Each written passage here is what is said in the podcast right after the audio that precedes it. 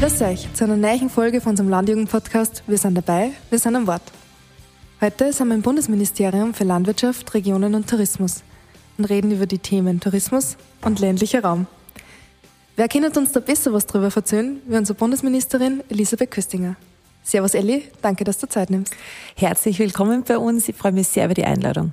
War wir freuen sich auch, vor allem über den guten Kaffee da. Das ist ein Traum. also man kann es jedem nur empfehlen, dass man mal vorbeischaut. Die sind alle immer herzlich willkommen. Du bist ja Tourismusbundesministerin. Die wichtigste Frage gleich mal zuerst. Warst du heuer schon auf Urlaub? Ja, ich war tatsächlich äh, eine Woche am Weißen See im, im August äh, mit meiner Familie, äh, habe aber wirklich die allerkälteste Woche getroffen und Dauerregen, aber jetzt kann mein Sohn zumindest Schwarzer Peter und Uno spielen, also der Urlaub hat durchaus was für sich gehabt. Oh je. War es einmal im See oder ist es sich nicht ausgegangen? Ja, nachdem der See, sogar der Weißen See wärmer war als mhm. heraus, haben wir es ein paar Mal geschafft. Perfekt. Ähm, was kannst du uns denn generell zum Sommertourismus her erzählen? Was hat sie da? Ja, schau, die Pandemie hat natürlich im Tourismus auch in der Gastronomie keinen Stein am anderen gelassen. Ähm, das waren unheimlich schwierige Monate.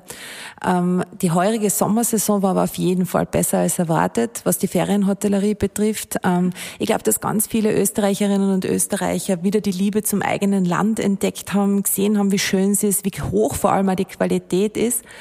Ähm, und damit haben wir da einmal eigentlich ein ganz gutes Ergebnis und eine gute Bilanz zu ziehen. Anders ist es ein bisschen in der Stadt. Ähm, dadurch, dass die internationale Reisefreiheit noch eingeschränkt ist, äh, ist die Stadthotellerie, der Stadttourismus natürlich noch sehr schwer betroffen. Mhm. Glaubst du, wird sich das in nächster Zeit wieder ein bisschen besser regeln?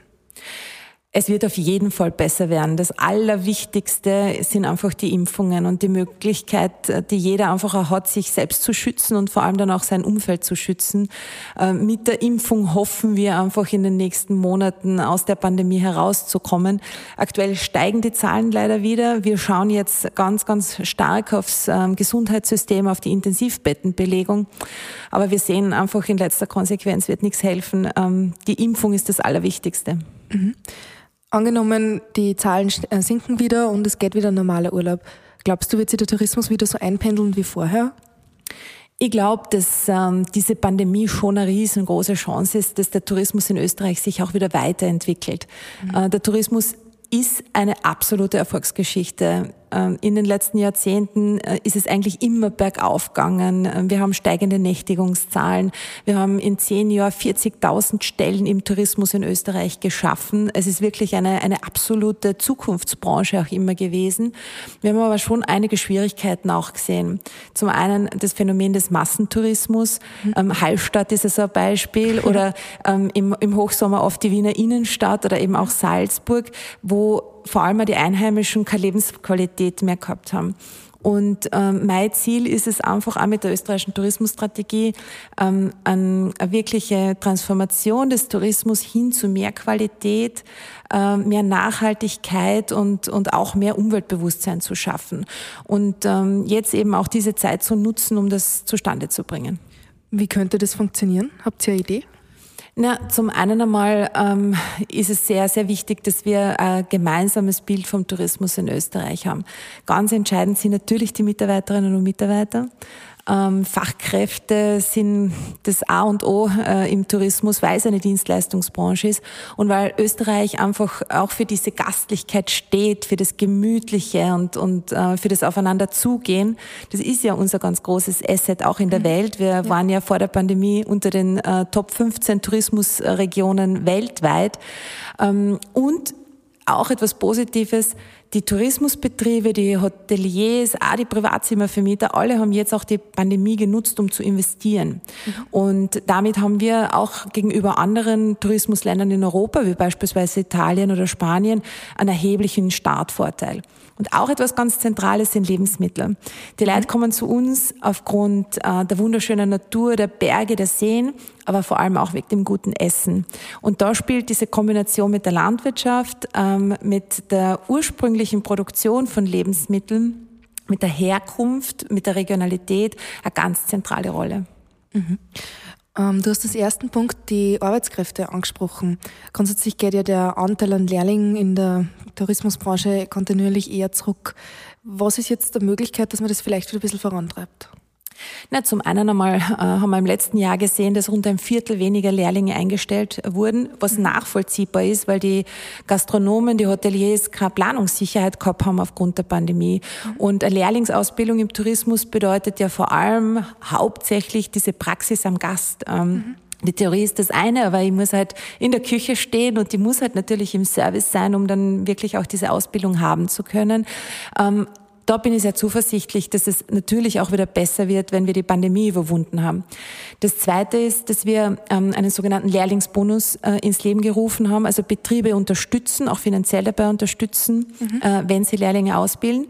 Und das Dritte, und da bin ich wirklich überzeugt davon, dass das der Schlüssel ist, wir müssen es schaffen, dass auch das gesellschaftliche Bild von Lehrlingen ähm, in, in, in, im, im, im selben in derselben Wertschätzung stattfindet und wahrgenommen wird, wie beispielsweise jemand, der ein fertiges Studium hat.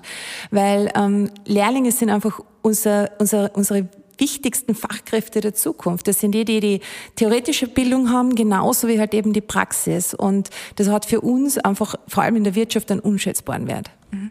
Das heißt, du würdest jetzt ähm, Hoteliers empfehlen, die halt Lehrlinge suchen, dass man einer mit mehr Wertschätzung begegnet? Oder wie kann ich jetzt konkret wirklich Leute akquirieren?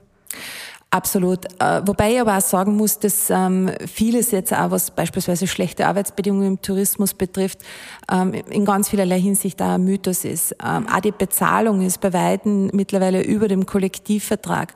Mhm. Und die Betriebe suchen aktuell händeringend auch, auch Leute. Und ich glaube, dieses Miteinander auf Augenhöhe ist, ist etwas ganz Zentrales. Viele, vor allem Junge, wollen halt ja, eine gewisse Art von Lebensqualität haben und wollen ähm, ihren Beruf quasi auch mit ihrem Privatleben in Einklang bringen. Mhm. Das ist eine ziemlich große Herausforderung, aber ich glaube, da tut sich in der gesamten Branche aktuell sehr viel. Mhm. Du warst ja lang bei der Landjugend aktiv und die meisten Landjugenden haben vielleicht einmal eine Abendveranstaltung oder ein Festel. Das heißt, vielleicht hast du ja da auch mal eins besucht. Hast du selber schon mal können oder irgendwo ausgeschenkt? Na, ähm, zwei Dinge. Also ich, ich bin von der Ortsgruppenleiterin im Granitztal äh, alle Stationen der Landjugend durchgelaufen, habe äh, insgesamt 13 Jahre als Funktionärin in der Landjugend mhm. verbracht ähm, und, und bin nach wie vor sehr, sehr verwurzelt äh, und verbunden mit der, mit der Landjugend. Und ich bin ein echtes Gasthauskind. Also ich habe äh, relativ früh angefangen, äh, mir ein sehr gutes Taschengeld nebenbei auch schon äh, während der Schulzeit zu verdienen, indem ich einfach bei uns im Ort im Gasthaus immer gekölnert habe. War super Erfahrung, weil zum einen habe ich einfach immer selbst ähm, Geld gehabt und mhm. äh, zum anderen habe ich einfach immer gewusst, was im Dorf los ist, weil jede Taufe, jedes Begräbnis, jede Hochzeit, mhm. äh, da kriegt man schon sehr viel mit und man lernt so wahnsinnig viel im Umgang mit Menschen. Mhm. Ähm, man, man, man lernt Menschen kennen, wie sie dicken und das ist, glaube ich, der ganz große Vorteil, äh, wenn man einfach in der Gastronomie arbeitet und wenn man das einfach auch lieben lernt. Mhm. Das heißt, du kannst einen Job in der Gastronomie empfehlen? Ja, mehr als das. Ich glaube, das ist eine der, der besten Lebensschulen, die man haben kann. Mhm. Wenn wir ein bisschen weggegangen von den Fachkräften und hin zu dem, wo sich der Tourismus hin entwickeln soll. Du hast gemeint, der Tourismus soll nachhaltiger werden. Was ist jetzt nachhaltiger Tourismus für dich?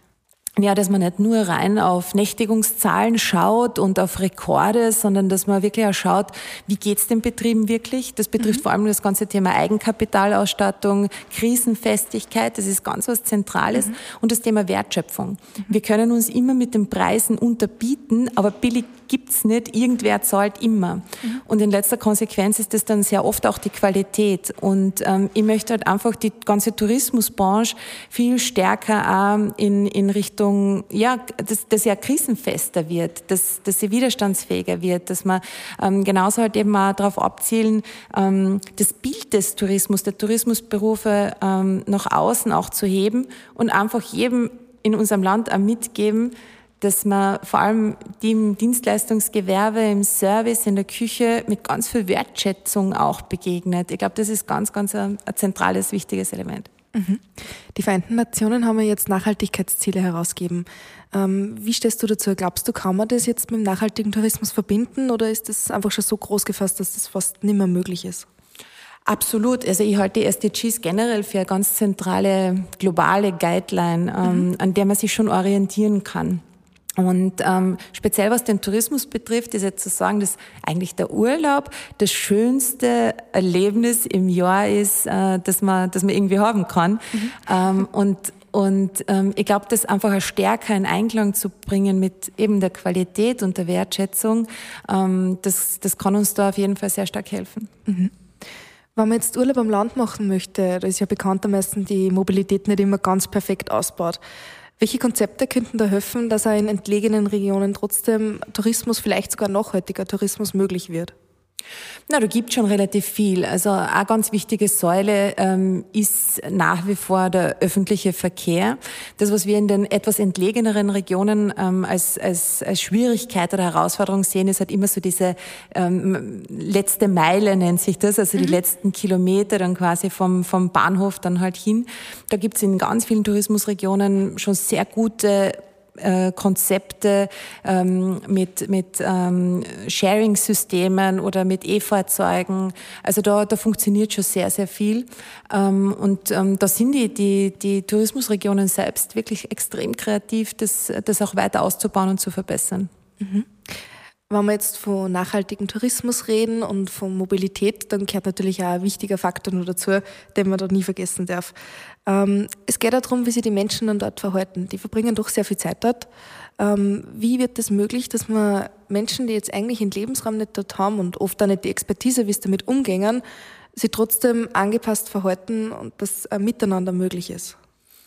Ja, das ist äh, durchaus eine ziemlich große Herausforderung. Ja. Das sehen wir in, in, in zwei Bereichen ganz intensiv. Zum einen einmal äh, auf den Almen im Umgang mit Weidevieh. Äh, mhm. Die wenigsten Menschen wissen, wie sie sich äh, auf einer Weide mit Mutterkühen richtig verhalten. Ähm, da ist auch komplett zum Teil der, der Instinkt verloren gegangen. Die gehen dann hin, wollen die streicheln, haben dann vielleicht noch einen Hund an der Leine und dann mhm. kommt es sehr oft eben auch zu sehr gefährlichen Zwischenfällen. Ähm, da haben wir gemeinsam mit dem Alpenverein, also mit den gesamten gesamten alpinen Vereinen ähm, mit der Alpenwirtschaft eine gemeinsame Kampagne gestartet. Die Tourismusverbände unterstützen das, um den Gästen einfach auch zu erklären, wie man sich richtig verhält. Das ist das eine. Und das zweite ganz große Problem, was wir haben, ist der Müll. Mhm. Es ist atemberaubend, ähm, wie achtlos zum Teil in der Natur umgangen wird. Wenn man sich anschaut, wie lange Plastik oder Glas oder Aluminium braucht, um abgebaut zu werden, manchmal de facto nie, ähm, kann man es irgendwie nicht nachvollziehen, dass äh, tausende Wanderer irgendwie die, die, die Almen genießen mhm. und dort dann alles liegen lassen äh, und irgendwas nicht davon ausgehen, dass, dass irgendjemand nach ihnen wegräumt. Und das ist wirklich ein riesengroßes Problem. Und das hat in den letzten zwei Jahren der Pandemie noch mehr zugenommen, weil natürlich auch viel mehr Menschen die Erholung in der Natur gesucht haben. Und da versuchen wir halt auch mit, mit Bewusstseinskampagnen dagegen zu halten, mhm. aber das liegt wirklich am Verhalten eines jeden Einzelnen. Mhm. Und was wird aktuell gegen den Müll unternommen? Es ist ja schon sehr viel da. Also ich glaube, dass man auch darüber nachdenken muss, ähm, das stärker zu bestrafen. Aber gerade ja. jetzt äh, in diesen Weiten ähm, der Almen äh, ist es halt relativ schwierig, dann genau den auch zu sehen, wenn er, wenn er dort halt dann sein Außenpapier und die Colaflaschen liegen lässt. Mhm. Ähm, ich glaube, dass es ganz, ganz stark eine, weiter noch in die Richtung Bewusstseinsbildung gehen muss. Mhm. Und erst glaube ich, dass da die Schulen eine ganz wichtige Rolle spielen. Wir, wir sehen tausende Jugendlichen auf den Straßen und die für, für Klimaschutz Klimaschutz äh, demonstrieren. Mhm. Aber es gibt noch ganz viele andere Themen, wo es unfassbar einfach ist, selbst einen Beitrag zu leisten. Und es fängt damit an, dass ich meinen Mist wieder mit von der Alm nehme. Mhm. Ähm, Gab es da eventuell eine Möglichkeit, dass man Bildung in die Schulen systematisch angeht und österreichweit lösen könnte? Ja, aber es ist ja damit nicht getan. Also es ist mhm. auch ein Ansatz, dass man bei den, bei den Jugendlichen ähm, äh, beginnt, ähm, aber es betrifft ja alle Altersschichten und äh, im Endeffekt wird es einfach generell mehr Bewusstsein wieder im Umgang mit der Natur brauchen. Mhm. Ähm, die Leute haben sich so angewöhnt, am Dienstag um 21.05 Uhr Universum zu schauen, finden das ganz großartig. Mhm. Äh, wenn sie aber dann selber in der Natur sind, verhalten sie sich so, als, äh, als, äh, ob, ähm, als ob alles egal wäre. Und, ähm, und da haben wir, da haben wir nach wie vor ganz viel Bewusstseinsarbeit zu leisten. Mhm. Sehr oft kommt ja das Argument, dass die Schulen das lösen sollen. Und dann sehr gern das Gegenargument, naja, eigentlich gibt es ja Eltern, die auch zuständig waren. Du bist ja selbst berufstätig, mehr wie eingespannt in deinem Job und hast auch ein Kind. Wie löst du sowas? Schaust du, dass du alle wichtigen Themen unterbringst oder wie, wie kann man das überhaupt lösen? Nein, ich glaube, es ist generell wichtig, dass man den Kindern äh, sehr wertebewusstes Leben ähm, vorzeigt. Auch. Mhm. Und, und das fängt natürlich sehr stark bei jedem Einzelnen an. Und du hast es eher angesprochen, ähm, es ist halt vor allem in seinem sehr stressigen beruflichen Alltag ähm, oft sehr schwierig, das auch dann zu vereinen. Aber ich glaube, dass es ganz wichtig ist, die Zeit, die man dann miteinander verbringt, halt sehr bewusst zu verbringen mhm. und genau diese Botschaften einfach von klein auf mitzugeben.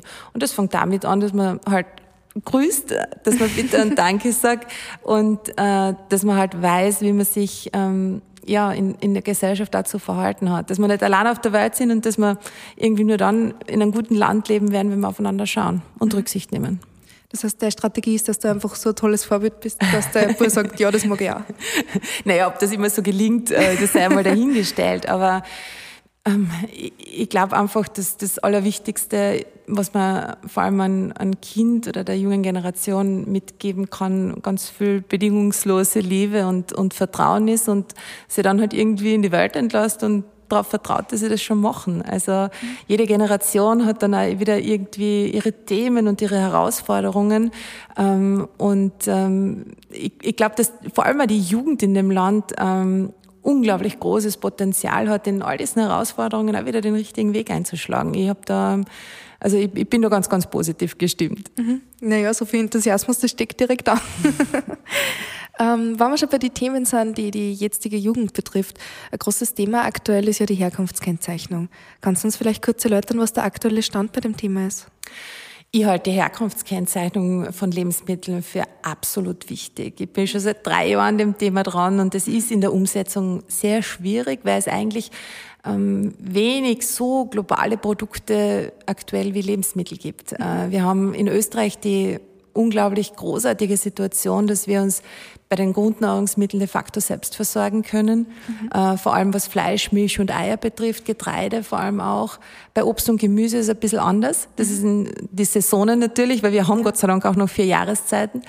Ähm, aber ich halte es für sehr wichtig, auch langfristig, dass es im ganzen Lebensmittelsystem Transparenz gibt. Mhm dass natürlich der Konsument und die Gesellschaft selber entscheiden, was sie kaufen, das ist vollkommen klar, aber es sollen bewusste Entscheidungen sein.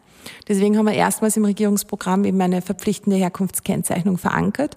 Der Gesundheitsminister ist für diese Umsetzung zuständig. Mhm. Äh, Wolfgang Mückstein äh, muss da liefern. Äh, und wir haben vereinbart, dass wir mal bei den Großen beginnen, die mhm. Konzerne in die Pflicht nehmen. Ähm, vor allem am Regal ist nicht ersichtlich für die Konsumentinnen und Konsumenten, woher beispielsweise die Milch, sehr oft die Milchprodukten kommt oder das Fleisch in mhm. verarbeiteten Produkten. Und da muss der Rohstoff in Zukunft gekennzeichnet werden. Da sind wir jetzt schon relativ weit. Also ich bin ganz zuversichtlich, dass das ähm, in diesem Jahr auch noch kommt. Und das Zweite sind einmal die Großküchen Küchen und die Gemeinschaftsverpflegung. Also mit dem, mit dem was wir jetzt äh, gemeinsam mit dem Gesundheitsminister arbeiten, schaffen wir äh, mehr als drei Viertel der Lebensmittel, die tagtäglich verzehrt werden, mit einer Herkunftskennzeichnung zu unterlegen. Da braucht es dann natürlich auch Kontrollen dazu, weil rein nur zu sagen, so ihr schreibt jetzt was auf, reicht ja nicht. Ähm, und wir sind halt in einem europäischen Binnenmarkt. Das heißt, wir haben dieses System in Europa noch nicht und mhm. müssen, also wir, kleines Österreich, ähm, das jetzt halt im Hintergrund aufbauen. Aber ich bin sehr zuversichtlich, dass das funktioniert. Äh, wir geben damit äh, den, den Konsumenten auch mehr Entscheidungsfreiheit. Mhm. Ähm, und ich hoffe halt vor allem, dass ähm, der Preis damit dann auch bei den heimischen und regionalen Produkten steigt. Äh, quasi die, die, die, die Produktpreise in der Erzeugung sind für unsere Bauerinnen und Bauern einfach viel zu günstig. Das ist ein riesengroßes Problem. Mhm. Ähm, du hast gesagt, ungefähr drei Viertel von den Sachen können dann gekennzeichnet werden. Es kommt von der Industrie ja sehr oft das Argument, wenn es verschiedene Chargen sind und das wird umgestellt, dann ist oft die Herkunft nicht gleich. Ähm, wie kann man das jetzt technisch umsetzen oder kann man das überhaupt technisch umsetzen, dass der Aufwand nur minimal ist? Speziell für die Großkonzerne sehe ich da überhaupt kein Problem, weil das alles schon digitalisiert ist. Mhm. Und das ist ja auch mein Ansatz, dass man zuerst die Industriebetriebe in die Pflicht nimmt, die großen Konzerne in die Pflicht nimmt, weil die können das alles jetzt schon. Mhm. Wo ich ähm, Schwierigkeiten sehe, sind dann wieder unsere kleineren Betriebe, die Handwerksbetriebe, die ähm, auf der einen Seite eh schon mit einem riesen Preiskampf äh, zu kämpfen haben und mit diesem Dumpingwettbewerb äh, und die sich natürlich an der ganzen Bürokratie und Verwaltung um ein viel Vielfaches schwerer tun als die Großkonzerne. Und das ist eben auch mein Ansatz, einmal an den großen Schrauben zuerst drehen, die in die Pflicht nehmen, ein System aufbauen, das funktioniert und dann können sie die Kleinen leicht umsetzen. Mhm. Wenn wir jetzt vielleicht noch auf das letzte Viertel eingängen, in der Landwirtschaft ist ja sehr oft üblich, dass durch positive Anreize, zum Beispiel Förderungen oder irgendwelche Ermäßigungen, ähm, positive Sachen umgesetzt werden. War das eventuell für die Gastronomie auch eine Möglichkeit? Ja, und da sind wir schon sehr intensiv auch dran und ähm, sehen einen extrem großen Zulauf, ähm, mhm. vor allem von Gastronomiebetrieben. Wir haben über das Netzwerk Kulinarik ähm, ein Qualitäts- und Herkunftssiegel ins Leben gerufen. Das nennt sich Armer Genussregion Gütesiegel. Ähm, und das äh, bietet die Möglichkeit, dass Gastronomiebetriebe da teilnehmen können, landwirtschaftliche Produzenten und auch Manufakturen Fleischer, Bäcker, also die, die vor allem auch für unser Ortsleben ganz entscheidend und wichtig sind äh, und halt auch wirklich ähm, noch diese ursprüngliche Produktion beherrschen. Und mit diesem Armer Genussregion Gütesiegel ähm, wollen wir einfach auch gegenüber den Konsumenten zeigen, ähm, was mit Herkunft und Qualität in unserem Land möglich ist. Mhm. Wenn wir schon beim Thema Herkunftskennzeichnung sind, in letzter Zeit hat es ja einige Bewegungen aus der Bevölkerung herausgegeben, ähm, Stichwort äh, Volksbegehren in Richtung Tierwohl und Herkunftskennzeichnung, ähm, die eigentlich landwirtschaftliche Kernthemen umfassen. Ähm, wie siehst du das? Siehst du das eher positiv, dass sich die Bevölkerung da so extrem engagiert oder sagst du eigentlich, sollte die Landwirtschaft da selber vorpreschen und die Themen abstecken? Na, also es ist ja die Landwirtschaft genau bei diesen Themen auch vorgeprescht. Also die Forderung der Herkunftskennzeichnung kommt aus der Landwirtschaft. Ähm, es, ist, es darf halt nur kein Selbstzweck werden, weil jetzt einfach nur irgendwo was draufschreiben, bringt uns in der Landwirtschaft ja nichts, wenn die Erzeugerpreise nicht dadurch dann sich auch verbessern. Und ich glaube, das muss uns allen schon auch bewusst sein. Also so, so wie wir viele andere Sachen, Allergenkennzeichnung und Co. gehabt haben, äh, im Endeffekt braucht es dann wirklich eine Veränderung im System. Und ähm, das, worum es mir geht, ist, dass einfach die Wertschöpfung auf den bäuerlichen Familienbetrieben eine bessere wird, dass die Bauern einen besseren Produktpreis erzielen. Und da kann die Herkunftskennzeichnung nutzen, aber nur, weil sie gescheit gemacht wird und nicht äh, irgendwie dann zu einem Bürokratiemonster verkommt, ähm, das den meisten Menschen und dem Großteil dann halt eben auch der Konsumentinnen und Konsumenten vielleicht auch wieder wurscht ist. Mhm. Das heißt, der Veränderung im System wäre praktisch, dass die Landwirte mehr Wertschöpfung generieren können, dadurch, dass der Markt einfach mehr Produkte nachfragt. Genau, und da leisten auch wir unseren Beitrag als Republik und als öffentliche Hand. Ähm, ich habe es jetzt endlich zustande gebracht und da war jetzt sehr viele Jahre dran, ähm, dass überall dort, wo der Bund einkauft, ähm, wo wir äh, in Justizanstalten, Bundesheer bei der Polizei Verpflegung anbieten, diese Ausschreibungen nach äh, regionalen, saisonalen und Tierwohlkriterien erfolgen müssen. Das heißt, ähm, dass wir einfach nicht mehr Fleisch äh, aus irgendwoher äh, billigst beziehen, an den Bundesheerkantinen, mhm. sondern dass die aus, Öster aus Österreich und regional sind. Das klingt sehr banal, war aber durchaus eine riesen Herausforderung mit Wettbewerbsrecht und mhm. den ganzen europäischen Regeln, die wir dazu auch haben. Aber das ist uns gelungen. Und ihr hofft man da wirklich einen, einen ersten ganz großen Effekt, weil wir kaufen kaufen ähm, Lebensmittel im Wert von 1,4 Millionen Euro am Tag ein. Mhm. Äh, und da macht es dann schon einen Unterschied, ob die Milch aus Holland kommt äh, oder eben dann aus einer regionalen Molkerei. Mhm. Ähm, die Standards in Europa sind ja grundsätzlich sehr unterschiedlich und gleichzeitig soll ja der Markt für alle offen sein. Ähm, Österreich geht jetzt verstärkt ja eher den Weg, dass man sie ähm, erstens breiter aufstellen, dass man höhere Standards anlegen und sie immer wieder weiterentwickeln. Siehst du das auch als Zukunftsstrategie für die österreichische Landwirtschaft, dass wir einfach immer nur mehr sagen, was wir können? Ich glaube, dass äh, Österreich sich nur über die Qualität weiterentwickeln kann. Wir haben einfach in diesem Wettbewerb äh, um große Agrarflächen und intensive Produktion ähm, keine Möglichkeit, da mitzuspielen. Das, was wir schaffen müssen, ist in einem Qualitätssegment einen besseren Preis zu erzielen. Äh, und da müssen wir halt einfach die gesamte Geschichte dahinter erzählen, dass es halt bäuerliche Familienbetriebe sind und keine Agrarkonzerne, die unsere Flächen bewirtschaften und die Lebensmittel produzieren. Dass Umweltschutz, Klimaschutz einfach hochgeschrieben wird und groß geschrieben wird. Dass Tierwohl eine Selbstverständlichkeit ist auf unseren Betrieben. Und damit, glaube ich, können wir einfach auch in diesem unfassbar schwierigen und harten Wettbewerb Wettbewerb ähm, äh, einen Weg finden. Das ist einfach so mein, mein Zukunftskonzept auch für die Landwirtschaft. Ähm, das ist schwierig, weil ähm, ich glaube, man kann sich selber da oft bei der Nase nehmen, wenn man vom Regal steht, entscheidet unfassbar oft der Preis nicht die Marke und nicht die Qualität und auch sehr oft nicht die Herkunft, sondern man glaubt, wenn man Milch kauft, die fünf Cent günstiger ist, äh, hat man, hat man was gespart. Mhm. Äh, Im Endeffekt macht das auf ein Jahr ausgerechnet ähm, überhaupt nichts aus, ähm, unterstützt aber die bäuerliche Produktion. Und ähm, da müssen wir auch noch wahnsinnig viel tun in ganz viel auch Bewusstseinsbildung und, und vor allem eben auch bei den Konzernen ansetzen. Mhm. Der Lebensmittelhandel spielt da in Österreich eine unfassbar wichtige Rolle mhm. und spielt zum Teil auch wirklich ein falsches Spiel. Es werden zwar mit den äh, wunderschönen Landschaften und den bäuerlichen Familien die Werbebilder gespickt, mhm. wenn es aber dann darum geht, ähm, einen gescheiten, fairen Produktpreis zu zahlen, ähm, verhandelnde bis zum letzten, dass sie dann noch die letzten Cent äh, aus den Genossenschaften herauspressen. Und das geht sich nicht mehr aus. Wer bäuerliche Landwirtschaft und Qualitätsproduktion haben will und auch damit wirbt, mhm. muss so fair sein und den Bäuerinnen und Bauern einen gerechten Anteil an dieser ganzen Wertschöpfungskette zukommen lassen. Und wie könnte man das jetzt umsetzen, wenn die Problematik ja anscheinend vorhanden ist? Na, wir haben verschiedene Ansätze, ähm, aber das Wettbewerbsrecht an sich, also diese, diese Freiheit des Wettbewerbs, ähm, äh, gibt da halt trotzdem leider viele Einschränkungen. Mhm. Ähm, die, die Lebensmittelkonzerne in Österreich waren auch die ganz großen Krisengewinner. Äh, mhm. Die haben sich da ihre Bilanzen abfeiern lassen und auf der anderen Seite halt dann von den, äh, von den, von den bäuerlichen Erzeugergemeinschaften noch einmal beim Preis alles rauspressen lassen. Und das halte ich auch moralisch für total verwerflich. Ähm, ich glaube, dass es ein faires Miteinander zwischen landwirtschaftlichen Produzenten und den Konzernen braucht. Und da wird uns hoffentlich vor allem auch die Gesellschaft äh, helfen und unterstützen. Ähm, bewusster einkaufen und, und, und vor allem eben auch ähm, in den ganzen Werbebotschaften ein bisschen differenzieren. Ich glaube, das wäre ein ganz wichtiger Ansatz. Und wir haben auch eine, eine Umsetzung äh, eine, eines ja, rechtlichen Vorhabens gerade äh, in, in Ausarbeitung, mhm. ähm, dass eben auch diese unfairen Geschäfts- ähm, äh, und Handelsbeziehungen äh, untersucht werden und mhm. dass wir da auch versuchen, mit der Wettbewerbsbehörde quasi reinzusteigen und, und die Bauern, Bauern zu unterstützen. Mhm. Das heißt, wir können jetzt alle hoffen, dass demnächst einmal ein bisschen besser wird auf dem Sektor.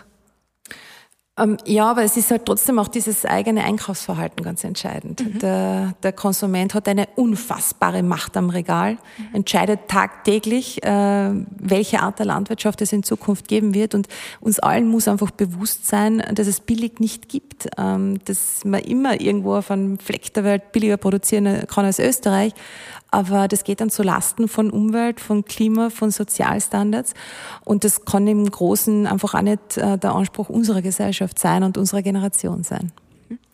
Liebe Elli, du bist ja nicht nur Bundesministerin, sondern du bist natürlich auch Konsumentin von Lebensmitteln.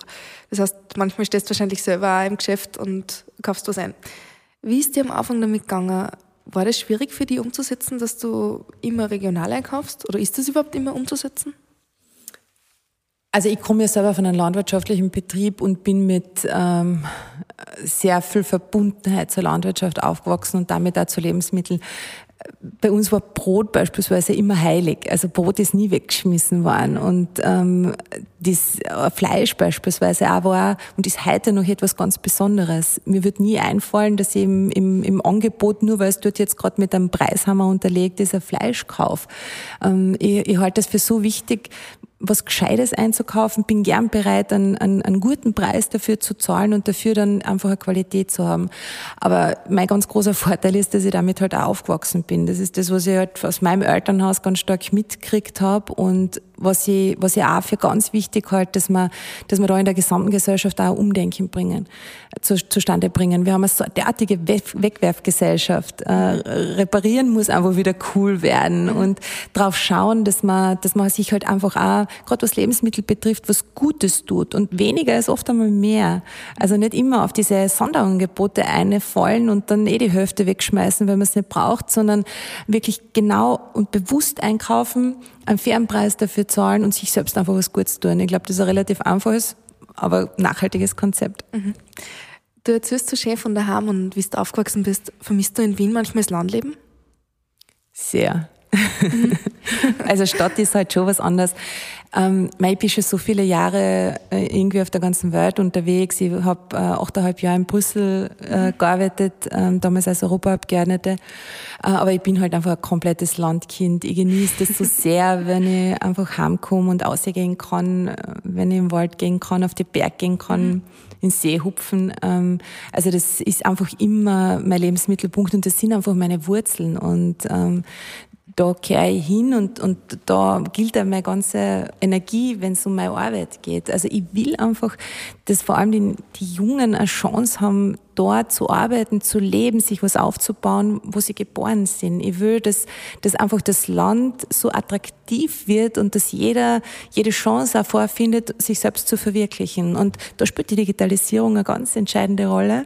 Mhm. Äh, da tut sich jetzt aktuell ganz viel. Wir bauen ähm, ganz intensiv die Breitbandnetze aus. Und das wird uns schon helfen, einfach auch diesen Lebensraum mit der Arbeitswelt viel stärker zu verbinden. Und das ist mein ganz großes Ziel. Mhm.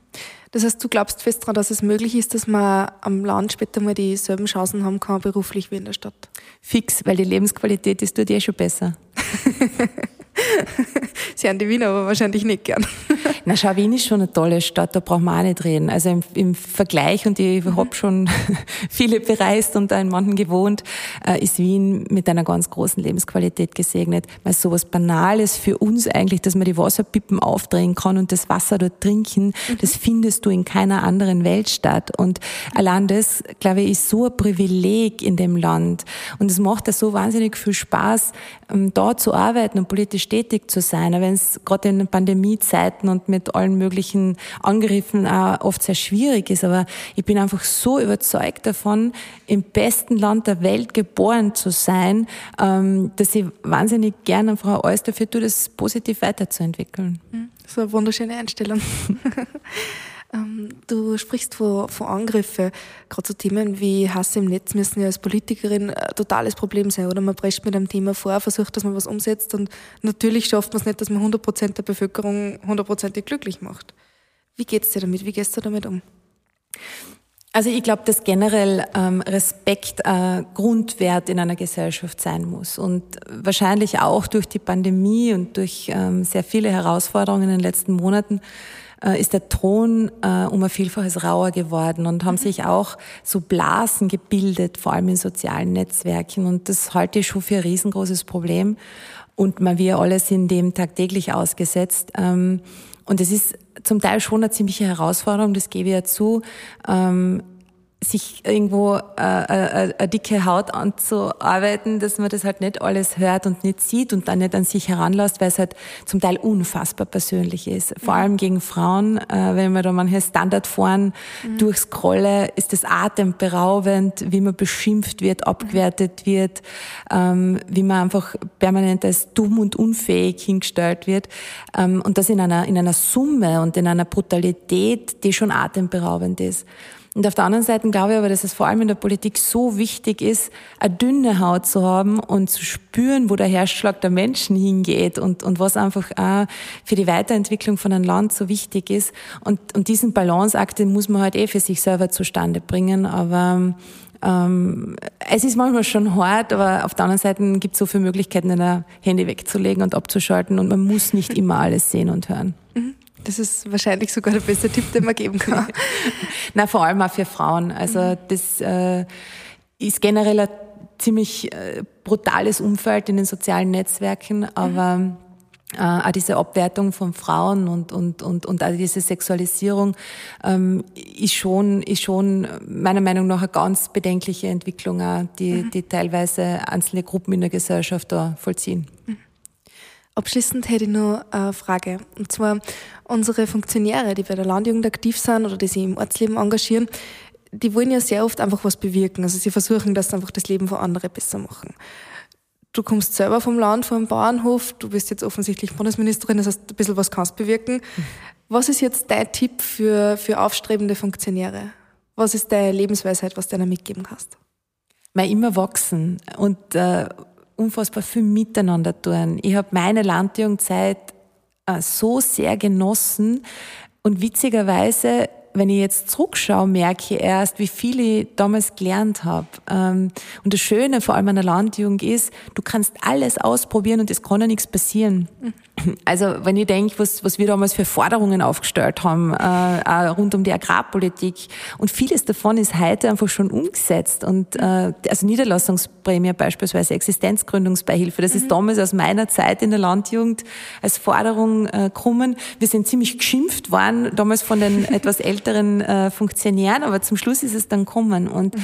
ich glaube, dass man einfach immer hungrig sein muss ähm, nach neuen Ideen, nach ähm, anderen Wegen ähm, und, und sich einfach äh, was trauen kann und mutig sein kann und zusammenhalten. Ich habe einfach diesen Zusammenhalt vor allem in der Landjugend ähm, immer als ähm, extrem wichtig wahrgenommen und äh, Freundschaften von damals begleiten mich bis heute.